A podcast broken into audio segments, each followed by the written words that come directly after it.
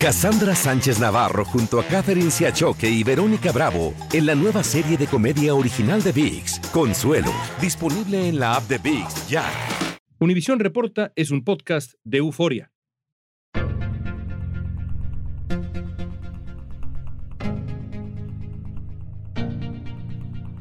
Javier Zamora fue becario en Stanford y en Harvard y su obra está entre los eh, bestsellers del New York Times. Pero para llegar a ese punto, Javier tuvo que hacer un viaje de 3.000 millas, solo, solito, diría él, a través del desierto, cuando era un niño. Los Estados Unidos era todo, ¿no? Era el país que me quitó a mis padres y era el mundo de Baywatch, de Full House, de la televisión, de las películas y todo. Así que yo me imaginaba un viaje bien fácil Zamora es parte de los miles de niños que han tenido que llegar solos a la frontera sur de Estados Unidos para reencontrarse con sus familias. Su historia quedó documentada en su libro Solito, un libro extraordinario. Hoy nos va a contar detalles de la travesía. Y de nueve años no concebía la travesía y en el peligro que me iba a meter por casi más de dos meses, nueve semanas, que me tocó de emigrar de El Salvador hasta los Estados Unidos. Soy León Krause, esto es Univisión Reporta.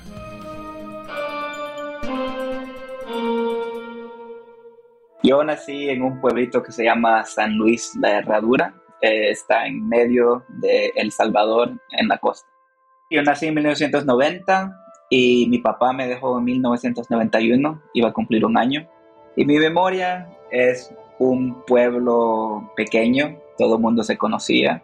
Había un muelle, teníamos aguacates detrás, habían iguanas, habían osos hormigueros, así que un mundo como un zoológico. Y eso es como el salvador mío de una niñez. Es el escritor y poeta Javier Zamora. Después de que su padre dejó El Salvador a causa de la guerra civil, el pequeño Javier tuvo que enfrentar que su madre también se fuera a Estados Unidos. Estaba a punto de cumplir cinco años y quedó al cuidado de sus abuelos. ¿Recuerdas el momento en que te despediste de tu madre? ¿Recuerdas el momento en que te dejó ella? Absolutamente.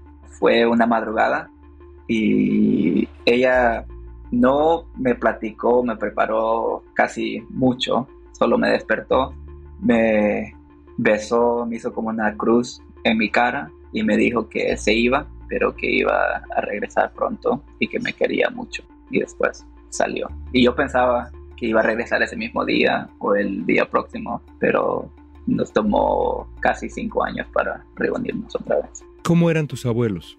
Mi abuelo, tipo militar, así creció, así que muy duro, casi no, no tenía emociones, era bien, ¿sabes? Y mi abuela era muy tierna, ella se convirtió como en la madre que, que se fue y siempre cocinaba conmigo, me cocinaba todos los días, era una pupusera y siempre veíamos las novelas juntos y siempre estábamos bien, bien juntos, pero también no solo fue ella, sino mi tía, mi tía Mali también, que se convirtió como mi hermana. Yo soy hijo único, pero ella es como mi hermana y mi mamá también al mismo tiempo. ¿A dónde llegaron tus padres? ¿Dónde estaban? Mi papá cuando se vino en el 92 llegó a Los Ángeles, pero después se subió a San Francisco y mi mamá cuando llega en el 95 está en el área de la bahía, en San Francisco, después un, un lugar que se llama San Rafael, en California. ¿Cómo te enteraste que emprenderías la travesía para alcanzarlos? Creo que a los siete años las conversaciones cambiaron de un día vamos a regresar a estar con vos, hijo, a un día te vamos a traer y vos vas a estar con nosotros aquí en los Estados Unidos. Así que desde el 97 me comenzaron a preparar para este viaje que iba a ser eventualmente en el 99 a los nueve años. A los nueve años de edad emprendes este viaje, entre comillas, que así lo concebías, digamos, en esos ojos de niño, según cuentas, en realidad, pues sería una travesía larguísima y complicadísima. ¿Cómo veían tus ojos de nueve años la travesía que estaba por venir? ¿Te hacía ilusión? ¿Te daba miedo? ¿Qué sentías? En El Salvador, los Estados Unidos era todo, ¿no? era el país que me quitó a mis padres y era el mundo de Baywatch, de Full House, de la televisión, de las películas y todo. Así que yo me imaginaba un viaje bien fácil, un viaje como de explorador casi, porque yo en ese tiempo nunca había salido de La Paz, es como el departamento de Hay 14 en El Salvador, así que ese era todo mi mundo. Y de nueve años no concebía la travesía y en el peligro que me iba a meter por casi más de dos meses, nueve semanas, que me tocó emigrar de El Salvador hasta los Estados Unidos. ¿Y recuerdas el momento en que te despediste de tus abuelos? Sí, me recuerdo requete bien. También fue otra madrugada y mi abuelo me acompañó Así que ese 6 de abril del 99 le tuve que decir adiós a mis dos tías y a mi abuela. ¿Cómo fue esa despedida? Con lágrimas. El coyote al que le pagaron mis padres les prometió que el viaje iba a durar dos semanas. Así que en la concepción de mi abuela, esas dos semanas también eran dos semanas de peligro. Y solo me acuerdo que ella estaba llorando. Y estaba llorando bastante que sus dos hijas, mis tías, la tuvieron que abrazar. Y mi abuelo me dijo, no voltees atrás, y jalándome de la mano, pero yo me volteé atrás y las vi a las tres casi cayéndose de, de llorar, que el niño se les fue, se les va.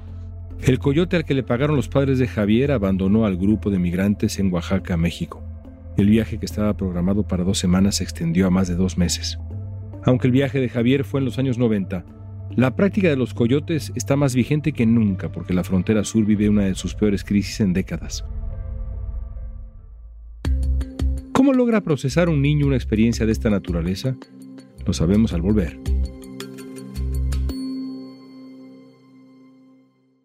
Boost Mobile tiene una gran oferta para que aproveches tu reembolso de impuestos al máximo y te mantengas conectado. Al cambiarte a Boost, recibe un 50% de descuento en tu primer mes de datos ilimitados. O, con un plan ilimitado de 40 dólares, llévate un Samsung Galaxy A15 5G por $39.99. Obtén los mejores teléfonos en las redes 5G más grandes del país. Con Boost Mobile, cambiarse es fácil. Solo visita boostmobile.com. Boost Mobile, sin miedo al éxito. Para clientes nuevos y solamente en línea, requiere AroPay. 50% de descuento en el primer mes requiere un plan de 25 dólares al mes. Aplican otras restricciones. Visita Boost para detalles. Cassandra Sánchez Navarro junto a Catherine Siachoque y Verónica Bravo en la nueva serie de comedia original de VIX, Consuelo, disponible en la app de VIX ya.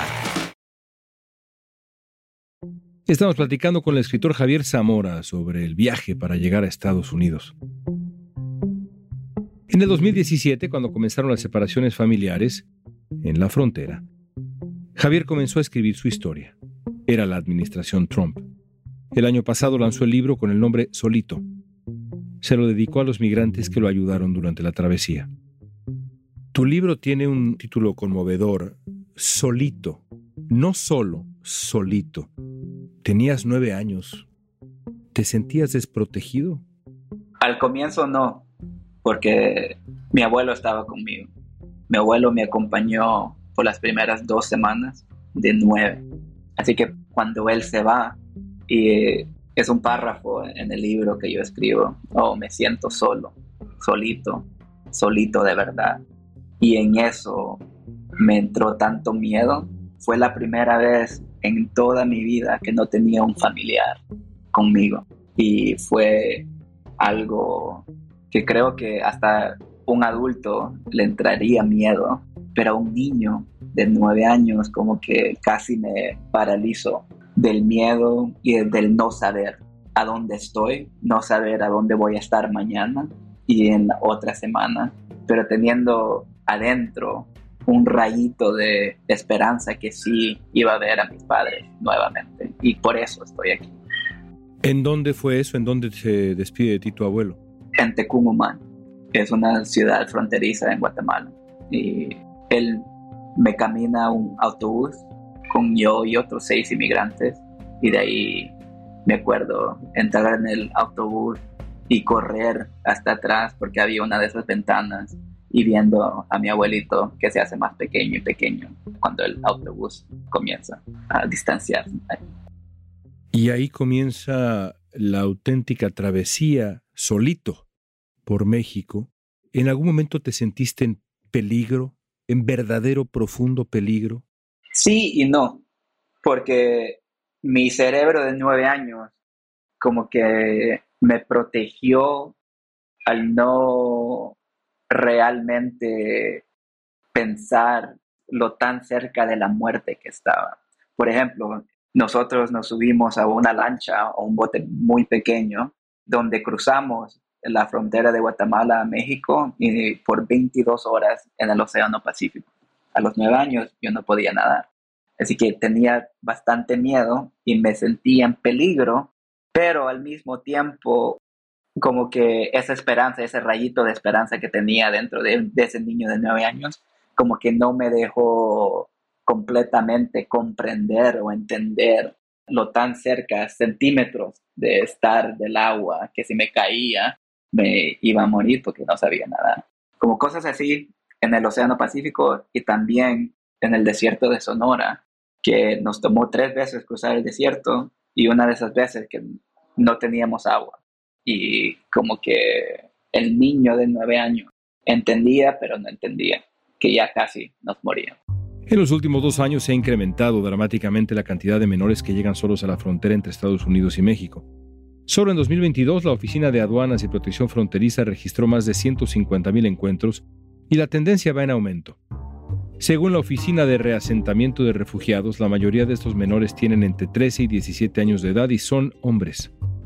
Principalmente vienen de México, Centroamérica, Cuba, Venezuela, Ecuador, Haití y Brasil.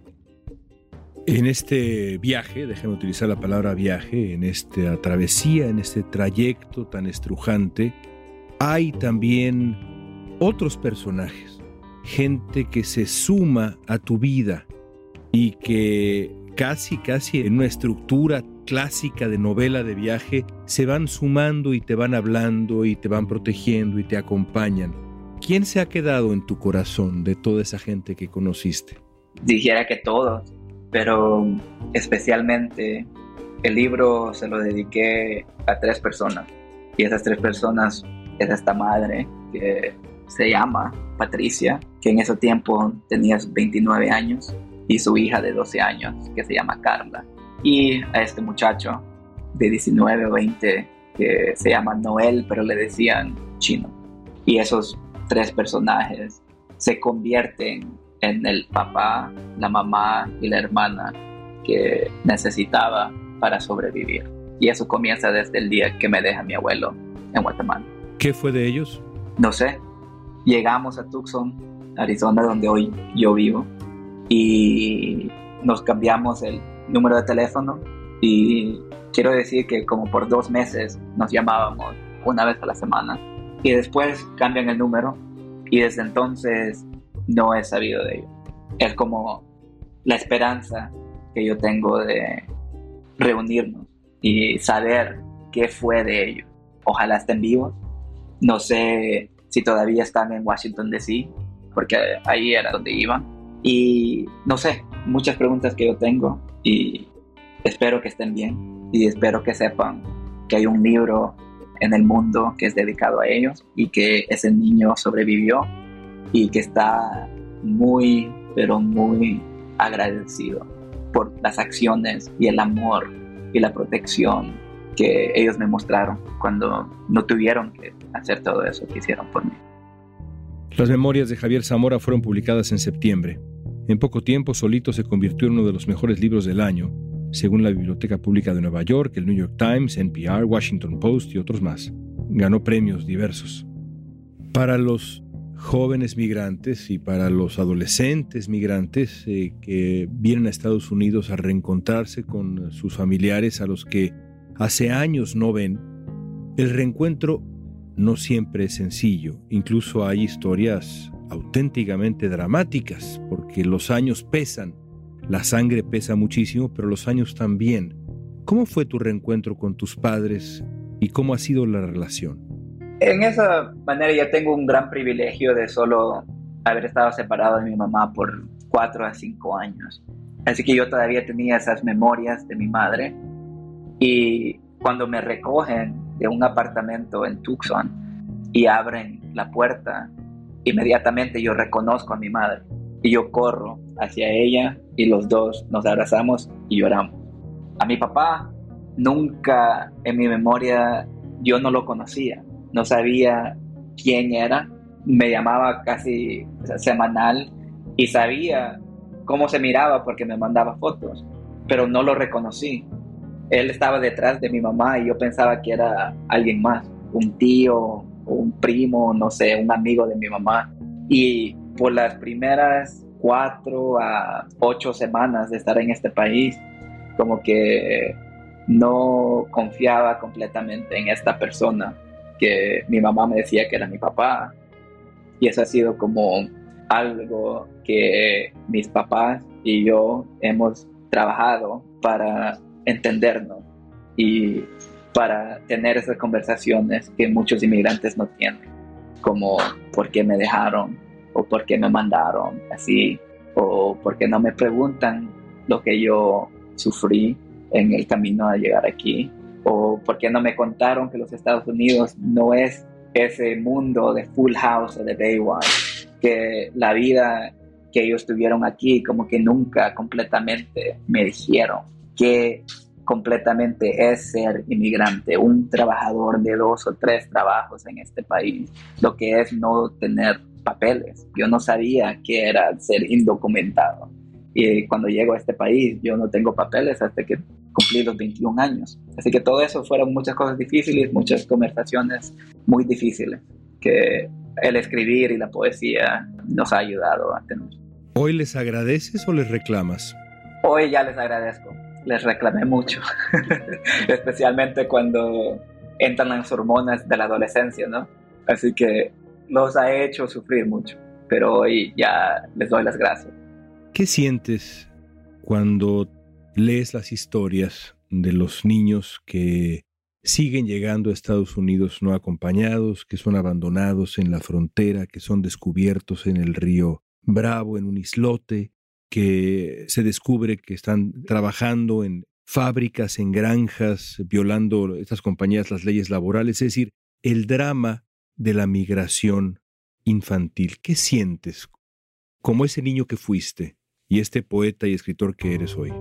Desde el 99 hasta el 2019, que es cuando comienzo a escribir este libro, cada vez que veía una imagen de un niño inmigrante, o que en las noticias mencionaban a niños inmigrantes, en los diarios, en las películas, en todo, como que me quitaba un poquito de, de mí, porque yo me miraba en esos niños, pero yo no estaba listo a analizar el trauma de esas nueve semanas que me tocó llegar aquí.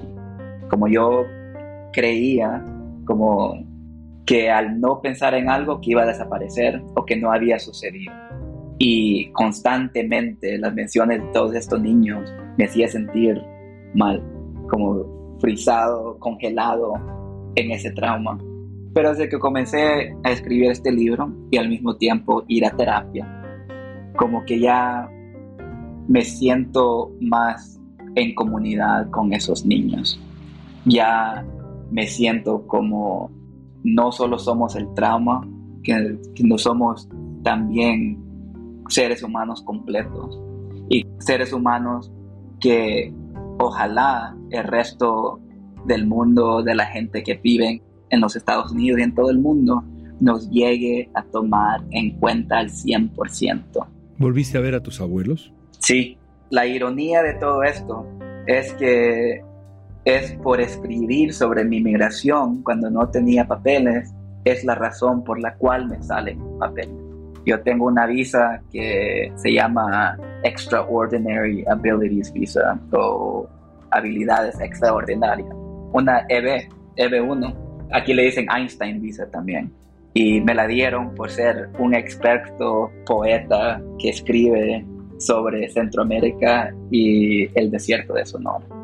Y no fue hasta 2018 que yo tuve que autodeportarme yo mismo para ir a una entrevista en la Embajada de los Estados Unidos en El Salvador, que me reúno con mi abuela y mi abuelo. Y fue otro de esos momentos. Con mi mamá solo fueron cinco años, con mi papá ocho años de no vernos, pero con mis abuelos fueron 18 años. Así que la distancia ha tomado tiempo, ha tomado años, ha tomado cinco veces que yo he retornado a mi país para que mi abuela, cuando yo la abrazo, eh, sí me abraza de verdad. ¿Porque no te reconocía en lo profundo? La inmigración ha dañado mucho a mi abuela. En Clinic le ha dolido mucho. Le ha dolido ya tanto, claro. Sí, y en términos clínicos ella tiene una depresión muy baja porque todas sus hijas y sus nietos la han dejado. Y yo retornar como en su cerebro, yo sé que ella piensa que yo nunca voy a volver otra vez. Cada vez que me voy le duele un poquito más. Pero no fue hasta la quinta y sexta vez que ella como vio que, oh, él siempre regresa. Ya puedo confiar en él otra vez. Y así como pasito a pasito hemos llegado otra vez a quererme. Gracias, hermano. Gracias a usted. Las autoridades migratorias calculan que en los últimos 20 años cerca de medio millón de niños no acompañados llegaron a solicitar asilo en Estados Unidos. Las causas son las terribles circunstancias que enfrentan en sus países de origen. Según UNICEF, los niños migrantes son vulnerables a situaciones que pueden violentar sus derechos como tráfico humano, violencia, discriminación y no tener acceso a servicios de salud, además de enfrentar hambre y temperaturas extremas. Para la organización, proteger a los niños y adolescentes migrantes ha sido un verdadero reto. Por lo pronto, Ahí queda la historia de Javier en su libro entrañable, solito.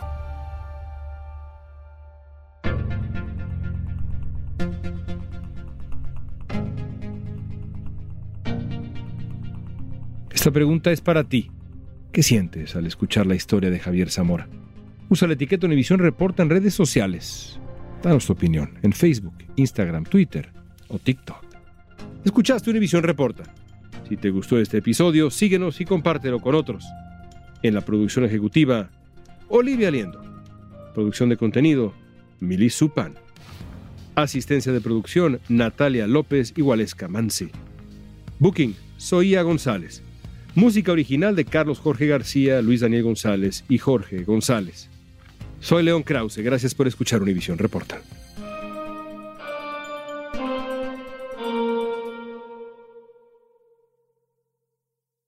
Cassandra Sánchez Navarro junto a Catherine Siachoque y Verónica Bravo en la nueva serie de comedia original de VIX, Consuelo, disponible en la app de VIX ya.